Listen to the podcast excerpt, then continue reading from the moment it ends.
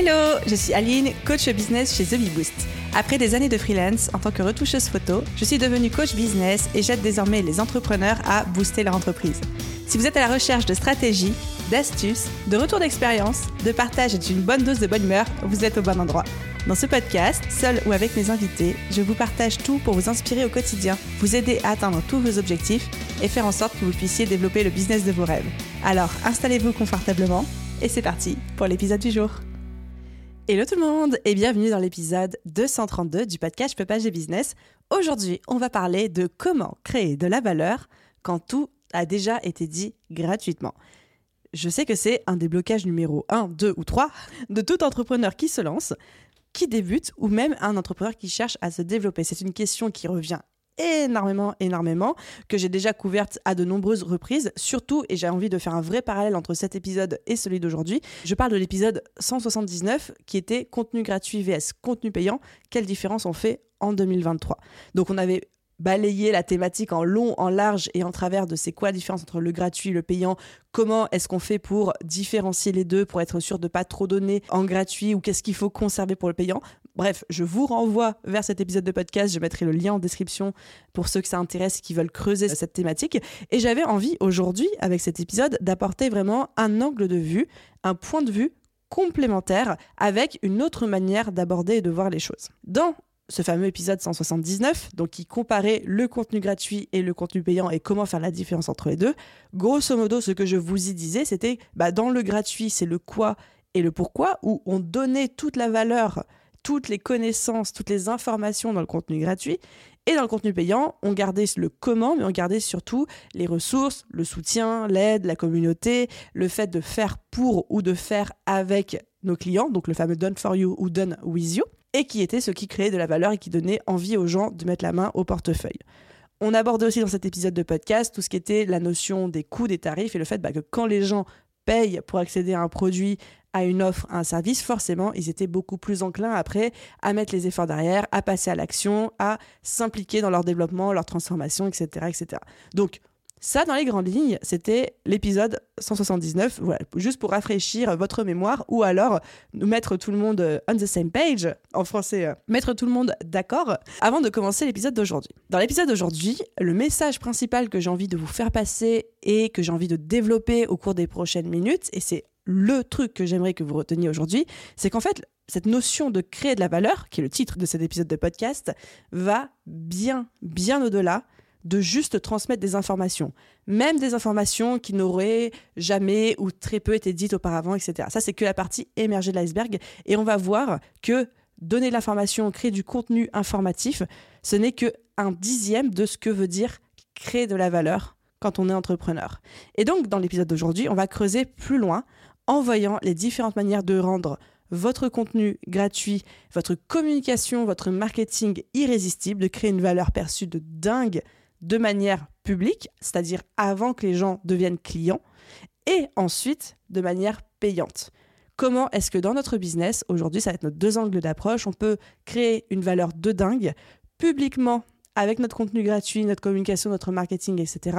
Et aussi de manière plus privée au sein de notre audience payante, c'est-à-dire auprès de nos clients, auprès de nos prestataires, de nos collaborateurs, etc., etc. Donc si vous faites partie de la team qui se dit je ne sais pas comment créer de la valeur, j'ai l'impression que tout a été déjà dit ou fait gratuitement, j'ai l'impression de n'être qu'une goutte d'eau dans un océan où il y a la concurrence, où tout le monde fait déjà les mêmes choses que moi, voire même parfois mieux que moi, cet épisode est littéralement fait pour vous. Donc, comme je vous disais, on va avoir deux angles d'approche. 1 et 2. Le premier, ça va être côté contenu gratuit et public. Comment est-ce que je continue de créer de la valeur pour mon audience, pour ma communauté, quand j'ai l'impression que tout a déjà été dit, tout a déjà été fait, etc. Et dans un second temps, on va parler de comment créer de la valeur côté payant. Comment est-ce que je donne à mes clients envie de bosser avec moi et comment je fais pour que mes clients soient ravis d'avoir payé pour un service ou un produit, alors qu'ils auraient pu potentiellement, il y en a nombreux parfois à se le dire, apprendre à le faire avec des ressources gratuites. J'espère que vous êtes prêts. Accrochez vos ceintures et c'est parti. Petit disclaimer avant de commencer, dans tout ce qu'on va citer aujourd'hui, je l'ai un peu imaginé cet épisode comme une checklist. Vous n'avez évidemment pas besoin de tout faire. Vous écoutez cet épisode, vous voyez ce qui vous parle, ce qui vous parle moins, mais ce n'est pas ici une checklist où vous devez tout cocher, tout faire et que si vous manque un élément, il faut absolument l'intégrer. Non, non, vous faites votre marché, vous faites votre shopping, vous dites ça, ça me parle, ça, ça me correspond, ça, ça peut complètement s'appliquer à mon business, à ma thématique, à ma manière d'entreprendre, ou à contrario, bon, bah, ça aligne, ça parle moins, ok, vous laissez ça de côté. Deuxième petit point que je voulais voir avec vous avant d'entamer le dur et avant de mettre les mains à la pâte, c'est la perception de la concurrence. Pourquoi j'ai envie d'en parler avant toute chose parce que bien souvent quand on dit j'ai l'impression de pas créer de valeur, j'ai l'impression euh, de ne rien apporter, j'ai l'impression euh, que ce que je fais ne sert à rien, etc., c'est souvent en comparaison avec ce que font les autres. Et donc forcément, ça induit la notion de bah, qu'est-ce que font mes collègues slash concurrents sur les réseaux sociaux, dans mon cercle, autour de moi, etc., etc. Parce que généralement, on ne se dit pas je sers à rien, point. On se dit je sers à rien quand je me compare avec ce que font les autres. Et comme je dis souvent, on ne compare pas son chapitre 1 au chapitre 42 de quelqu'un d'autre. Donc, parlons un petit peu de la concurrence et parlons un petit peu de la comparaison. J'ai fait des épisodes de podcast sur le sujet. Pour ceux qui les ont écoutés, vous savez que je considère que la concurrence, c'est quelque chose. Ça ne sert à rien de dire qu'il n'y a pas de concurrence. Bien sûr que si. Si demain j'ai besoin d'acheter un mug, je vais pas acheter trois mugs différents sous prétexte que j'aime les trois artisans. Je vais choisir, bah, au bout d'un moment, celui que je préfère, celui qui est le plus proche, celui avec qui je me sens peut-être euh, la plus euh, alignée en termes de valeur, ou alors euh, le plus pratique, ou alors le, moins cher. Ça va dépendre de mes critères. Mais au bout d'un moment, je vais quand même faire un choix. De la même manière que vos clients, quand ils ont besoin, par exemple, d'un logo, ils vont pas commander trois logos auprès de trois graphistes sous prétexte qu'ils aiment les personnalités des trois graphistes ou quoi. Ils vont quand même faire un choix. Et donc pour faire ce choix, forcément, ils vont mettre les trois graphistes en concurrence. Mais c'est une bonne chose.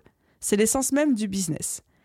Par contre, ce que j'aimerais bien, c'est que vous voyez la concurrence comme des personnes qui peuvent vous aider à grandir, à vous challenger, à toujours progresser, faire mieux, vous améliorer, créer des collaborations, des opportunités, des choses comme ça, que vous voyez la concurrence comme l'opportunité d'améliorer vos offres, vos services, vos produits, votre expérience client, bref, tout ça, tout ça, et pas comme quelque chose qu'on regarde comme si c'était l'ennemi numéro un ou la bête à abattre et qui soit source d'une mauvaise comparaison, en tout cas de quelque chose d'assez malsain qui soit vous ralentit dans votre croissance, soit carrément mène à du sabotage. Donc, concurrence il y a, oui, c'est un fait, mais au lieu de nous comparer aux autres, comparons-nous à nous-mêmes, concentrons-nous sur nos propres progrès, célébrons nos victoires et comme je l'ai dit souvent aussi, la seule personne avec qui vous devez vous comparer constamment, c'est le vous d'hier et l'entrepreneur que vous étiez la semaine dernière. Donc voilà, ça c'était le petit laïus sur la concurrence, la comparaison, etc. etc. parce qu'évidemment, quand on parle de créer de la valeur, a aussi créer de la valeur pour certaines personnes en comparaison avec d'autres choses. Ok? Allez, c'est parti. Du coup, comment est-ce que je fais pour créer de la valeur dans mon business côté contenu gratuit et public? Donc là, c'est tout ce qui va être visible en termes d'efforts marketing, de communication, de création de contenu. Ça peut être les réseaux sociaux, ça peut être un blog, un podcast, ça peut être mon site internet, ça peut être mes efforts marketing comme par exemple animer un salon, être sur un stand, enfin voilà, des choses comme ça. Comment est-ce que je crée une impression de valeur autre que juste transmettre des informations que les gens ne connaissent pas forcément? Parce que généralement, quand on dit euh, créons du contenu de valeur ou créons du contenu à haute valeur ajoutée, généralement, la première chose à laquelle on pense, c'est il faut que je trouve des choses à dire que les gens ne trouveront nulle part ailleurs, comme ça ils auront une impression de valeur. Mais ça, ce n'est que un dixième du champ des possibles. Donc, on va dire que ce serait notre point numéro un la qualité de votre contenu. C'est la première manière de créer de la valeur dans votre business. Qualité du contenu qui donne à votre audience, vos abonnés, vos prospects, la sensation d'avoir accès à des informations utiles et exclusives. Mais c'est un dixième de la partie émergée de l'iceberg. Deuxième manière de créer de la valeur gratuitement, publiquement. C'est tout le côté soutien communauté. Si vous arrivez à faire en sorte que votre prospect, votre abonné, un membre de votre communauté se sent compris, a l'impression d'avoir trouvé ça, j'ouvre les guillemets, tribu, là vous créez de la valeur parce qu'il se dit ok, je suis pas seul. J'ai trouvé ma communauté, j'ai trouvé des gens qui sont comme moi, je vais pouvoir échanger avec eux, je me sens inclus, je me sens compris, etc.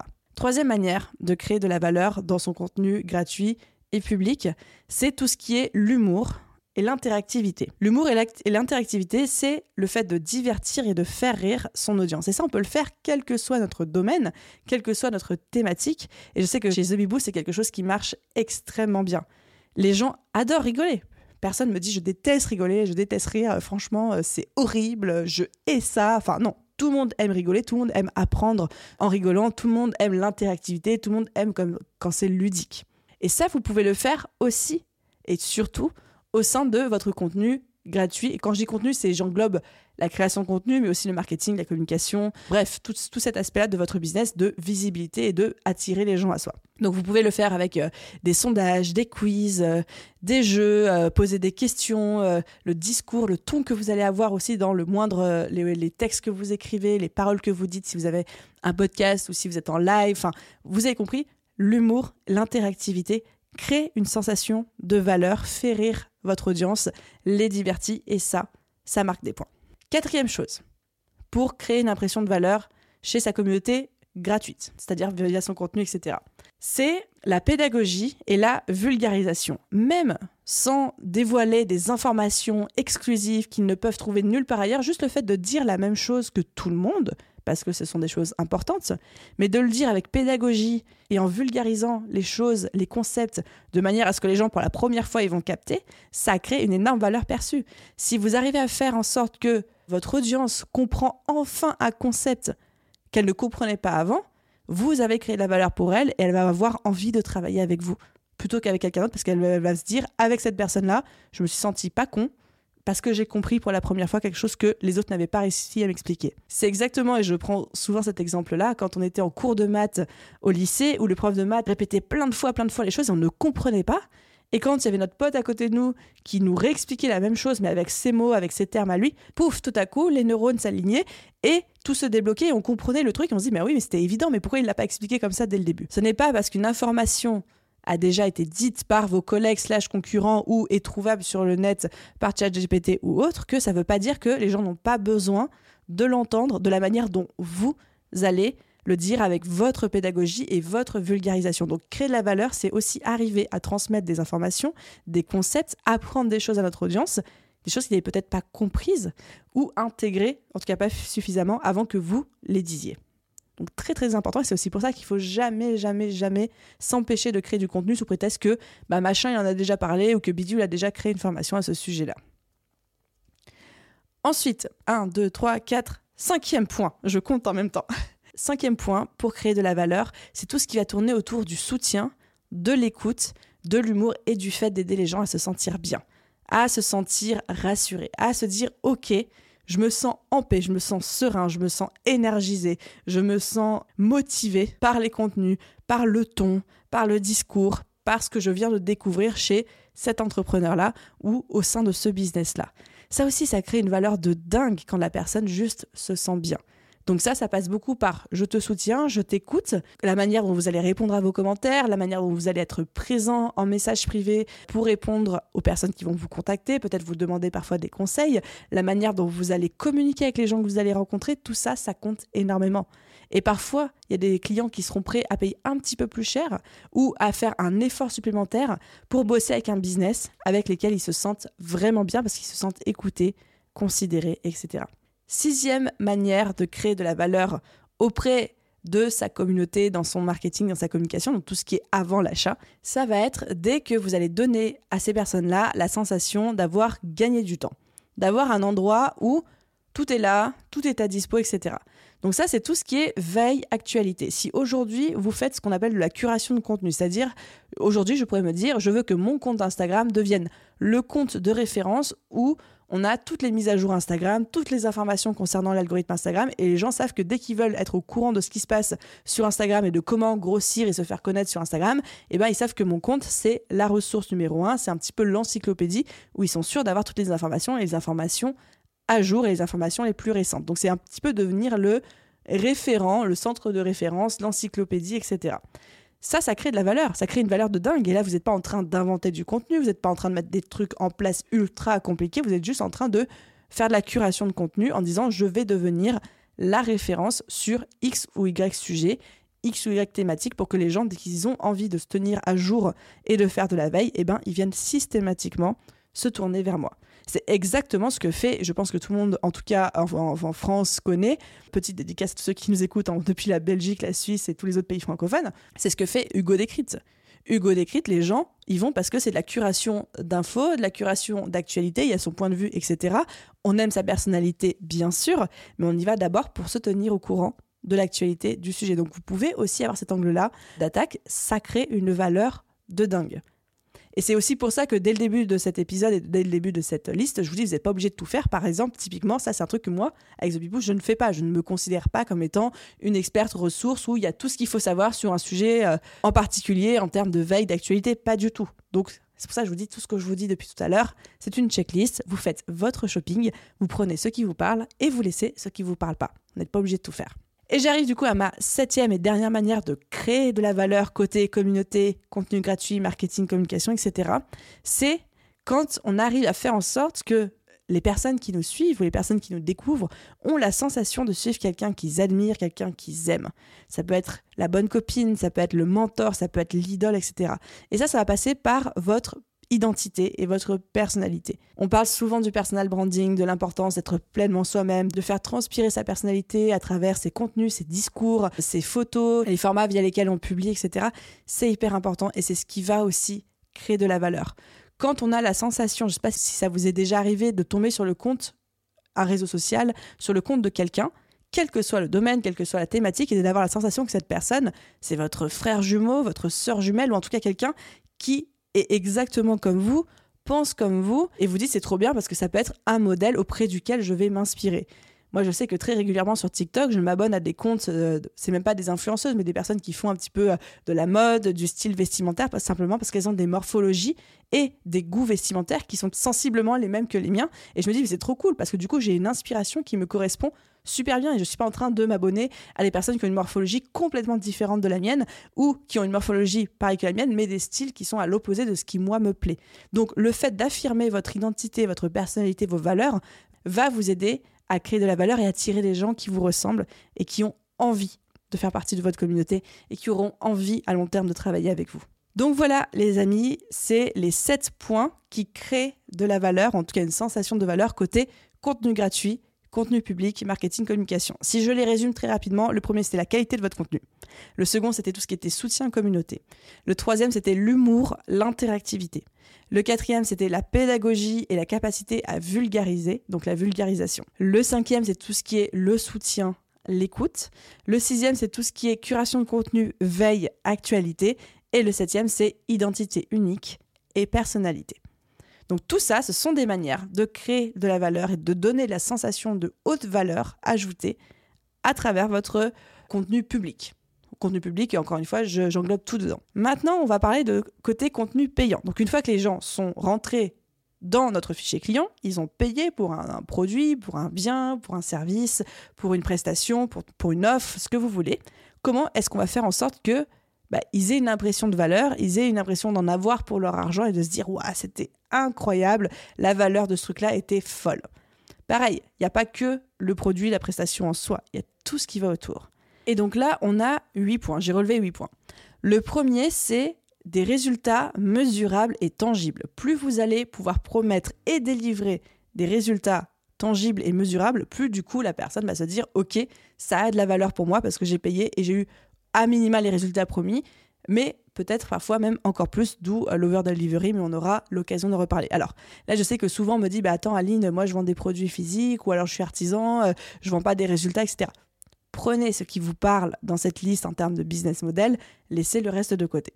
La seconde chose, c'est la sensation d'avoir été compris, la sensation que tout a été fait sur mesure. Donc là, on parle de l'ultra personnalisation.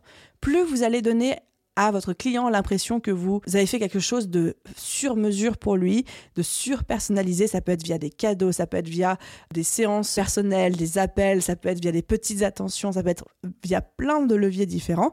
Mais plus il y aura de la personnalisation au sein de vos offres, de vos produits, de vos services, plus ça va augmenter la valeur perçue par derrière et la sensation que la personne dit ok bah on m'a compris, on s'est adapté exactement à moi, à mon cas, à mes enjeux, à mon contexte, tout ça, tout ça, tout ça. Le troisième point pour créer de la valeur auprès de ses clients, c'est, je l'ai cité juste avant, c'était un spoiler, l'over delivery. L'over delivery, c'est le fait de promettre à et de délivrer à plus. Par exemple, c'est comme si moi, en tant que coach business, je vous disais, je vous promets une augmentation de votre chiffre d'affaires de 50% alors que je sais pertinemment que l'augmentation sera de minimum 70%. En gros, c'est la bonne surprise qui n'a pas été prévue. Donc toujours, il faut un petit arbitrage et c'est une danse subtile entre, bah, il faut promettre suffisamment pour donner envie d'acheter chez nous et en même temps, toujours s'arranger pour délivrer un petit peu plus pour que les gens se disent, ah ouais, il y a grave des choses en plus, ou alors c'est encore mieux que ce que j'avais imaginé. Donc ça, c'est ce qu'on appelle l'over-delivery, promettre moins, délivrer plus. Ça, ça se fait de manière toute bête et quel que soit votre business model, produit, service, offre, etc. Par exemple, par les petites attentions. La personnalisation, c'est aussi une forme d'over-delivery, on en a parlé juste avant. Le fait de faire des petits cadeaux, de rajouter des éléments en plus à un colis, de faire un code promo, de créer un contenu en plus qui n'était pas prévu euh, dans la formation, de rendre, je ne sais pas si on est dans une prestation de service, de rendre des templates ou des fichiers ressources qui n'étaient pas prévus et de le faire en plus. Le quatrième point pour créer une sensation de valeur auprès de ses clients, c'est le fait de rendre les choses plus faciles, plus accessibles. Quand les personnes qui travaillent avec vous, quand vos clients ont la sensation que c'est facile, que c'est fluide, que c'est serein, etc., ça crée une impression de valeur. Donc tout ce qui est facilité. Et comment est-ce qu'on facilite tout ça? Bah, En préparant en amont son expérience client, en ayant des process simples, en étant ultra pédagogue, ultra présent, en balisant à l'avance le chemin, le parcours client, etc. On crée une impression augmentée perçue de la valeur de notre offre, de notre produit, de notre service, parce qu'il y a une sensation de fluidité et de facilité. Et plus vous allez faciliter ER, la transformation ou les résultats chez vos clients, plus vous allez rendre ça simple, plus la valeur perçue de votre offre et de votre business va augmenter. Ensuite, j'arrive au cinquième point. Le cinquième point qui crée de la valeur pour vos clients, en tout cas une impression de valeur, c'est tout ce qui tourne autour de l'exclusivité. Plus quelque chose va être exclusif, dans le sens pas beaucoup de monde n'a accès à ça. Très peu de personnes ont pu avoir tel produit parce qu'il est en édition limitée ou parce que c'est une pièce unique tel service parce que vous prenez pas beaucoup de clients en même temps ou parce que vous ouvrez très rarement les portes ou parce qu'il a fallu passer une sélection pour pouvoir travailler avec vous, etc.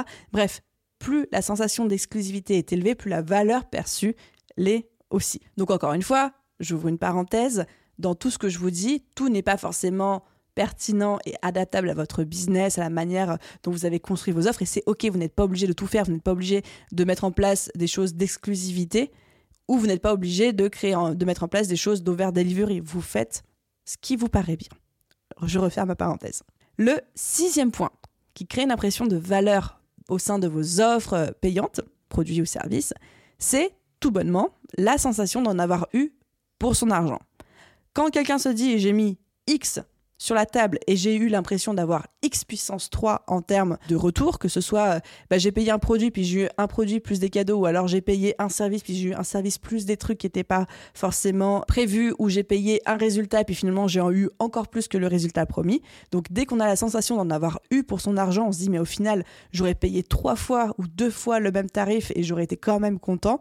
Vous avez tout gagné. Donc ça, ça se fait avec des outils comme ceux qu'on a euh, cités précédemment, l'over delivery, la facilitation, l'ultra personnalisation, les résultats promis et obtenus du coup, etc., etc. Septième point qui crée de la valeur au sein de vos offres, produits, services, c'est tout ce qui est le côté gain de temps, gain en sérénité et moins de charge mentale. Dès que vous arrivez à faire en sorte que vos clients aient la sensation d'avoir moins de charge mentale, d'avoir gagné du temps, d'avoir gagné en sérénité grâce à vos produits ou à vos services, vous avez tout gagné aussi.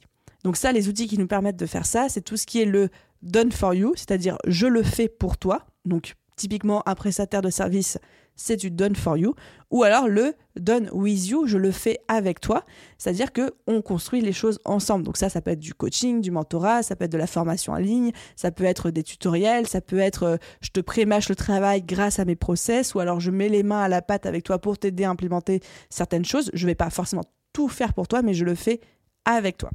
Et tout ce qui est done for you, donc fait pour toi, done with you, fait avec toi, vient en opposition au DIY, do it yourself, où la personne est en complète autonomie pour tout faire avec, euh, bah, typiquement, euh, quand on consomme un contenu gratuit sur les réseaux sociaux, sur un blog, un podcast, une chaîne YouTube, et qu'on essaye d'implémenter soi-même tout seul dans son coin, c'est du do it yourself parce que personne nous aide, personne ne le fait pour nous et personne n'est là pour nous aider à le faire, pour implémenter avec nous. Donc voilà, ça c'était notre septième point, le côté gain de temps, sérénité, charge mentale.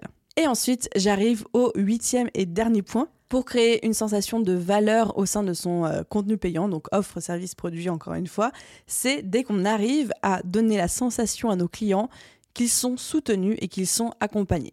Donc là, les outils pour faire ça, c'est tout ce qui est le soutien en one-to-one, individuel ou collectif, la communauté, la manière dont vous allez être réactif et apporter une réponse aux questions. Bref, dès que vous allez leur faire sentir qu'ils ne sont pas seuls, ça augmente la valeur perçue. Quand on a une formation en ligne ou une formation en ligne avec du mentorat individuel, forcément, tout de suite, la valeur perçue augmente. Ou le fait de dire, ben, je suis prestataire de service, je te fais une presta, mais en plus de ça, tu as une session stratégique ou alors tu as une session trois jours, trois mois ou trois semaines après la fin de notre prestation, eh bien, ça augmente la valeur perçue parce que je sais que j'ai du soutien et je suis accompagné pas à pas dans ma transformation, dans mon achat, dans ma prestation, etc., etc. Donc voilà pour ma checklist côté contenu payant une fois que les personnes sont devenues clients chez vous. Si je récapitule nos 8 points, donc 8 manières de créer de la valeur au sein de son business une fois que les personnes sont clientes. Numéro 1, être en mesure de délivrer des résultats mesurables et tangibles, forcément. Numéro 2, l'ultra-personnalisation. Numéro 3, l'over-delivery, promettre moins, délivrer plus. Numéro 4, la facilité, faciliter l'atteinte des résultats, l'atteinte des objectifs, l'atteinte de ce que vous promettez avec votre offre, votre produit, votre service. Ça, c'est valable même avec les produits physiques parce que, par exemple, le fait d'avoir une livraison ultra rapide ou une livraison en main propre ou des choses comme ça, vous facilitez en fait l'achat et donc ça augmente la valeur perçue. Je m'égare. Numéro 5, l'exclusivité de votre offre, de votre produit, de votre service. Numéro 6, dès que la personne a la sensation d'en avoir eu pour son argent, quoi que ça signifie pour lui ou pour elle. Numéro 7, tout ce qui est le done for you, le done with you, je le fais pour toi ou je le fais avec toi. Ça augmente la valeur perçue de dingue. Et numéro 8, tout ce qui est soutien, communauté, réponse aux questions en mode je suis soutenu, je suis accompagné. Tout ça, ces huit manières augmentent drastiquement la valeur perçue de vos offres, de vos produits, de vos services sans que vous ayez forcément besoin de transmettre des informations euh, exclusives et des méthodes exclusives que personne n'enseigne ou que personne n'avait avant vous, sans que vous ayez besoin d'avoir des techniques euh, d'exécution que personne d'autre ne connaît que vous, sans que vous ayez besoin d'avoir des produits de meilleure qualité que tout le monde. Mais grâce à ces huit points, vous pouvez augmenter drastiquement la valeur perçue de ce que vous vendez, même sans que la prestation de service ou le produit ou ce que vous vendez soit le meilleur truc de l'univers du monde. On approche tout doucement de la fin de cet épisode de podcast. J'espère que ça vous a plu. Est-ce que je me risque à répéter une troisième fois que, encore une fois, parmi cette checklist, vous ne prenez uniquement que ce qui vous parle et que ce qui correspond à votre business model, à votre thématique, et vous laissez de côté le reste. Vous n'êtes pas obligé de tout faire. Oui, allez, non, c'est nanana. Oui, mais je répète quand même des fois que les deux premières fois, ça n'avait pas été vraiment euh, intégré. Et en conclusion, j'ai envie de répéter encore une fois quelque chose que j'ai dit en introduction de cet épisode de podcast. Souvent, quand on parle de créer de la valeur, on a cette impression de créer de la valeur parce que tout a été dit ou fait gratuitement, créer de la valeur alors qu'il y a plein de monde sur le marché, créer de la valeur alors que des concurrents font les choses encore mieux que nous, etc. etc. Créer de la valeur, ça va bien, bien au-delà de juste transmettre des informations ou de faire des choses qui n'ont jamais été faites ou très peu faites ou dites auparavant. Encore une fois, ce n'est que la partie émergée de l'iceberg et avec cet épisode, vous avez eu plein, plein, plein, plein, plein d'autres manières de créer de la valeur au sein de votre business, de créer une impression de valeur perçue avec plein de leviers où je suis prête à mettre ma main à couper que chacun et chacune d'entre vous, pouvez en implémenter au moins la moitié facilement avec quelques petites actions, quelques petits changements au sein de votre business. Voilà les amis, c'est tout pour moi, c'est tout pour aujourd'hui. J'espère que cet épisode vous a plu. Comme d'habitude, mon petit appel à l'action, si ce n'est pas encore fait, qu'est-ce que vous attendez? Si ce n'est pas encore fait, n'oubliez pas d'aller mettre une note et un avis sur votre plateforme d'écoute de podcast préférée. Surtout si vous êtes sur Spotify, vous pouvez laisser une note. Sur Apple Podcast, vous pouvez laisser une note plus commentaire. Ça aide déjà énormément le podcast à se faire connaître. Moi, ça m'encourage. C'est le soutien moral et émotionnel. Et surtout, ça m'aide aussi à continuer à avoir toujours plus de temps à consacrer à la qualité des contenus, à la qualité des épisodes que je vous prépare et aussi à démarcher des invités de plus en plus intéressants et à, n'est-ce pas, créer de la valeur dans ce podcast. Un petit clin d'œil euh, à notre thématique d'aujourd'hui. Je vous souhaite à tous une merveilleuse journée, soirée, après-midi, nuit, où que vous soyez. Et je vous dis à très vite dans un prochain épisode. Bye tout le monde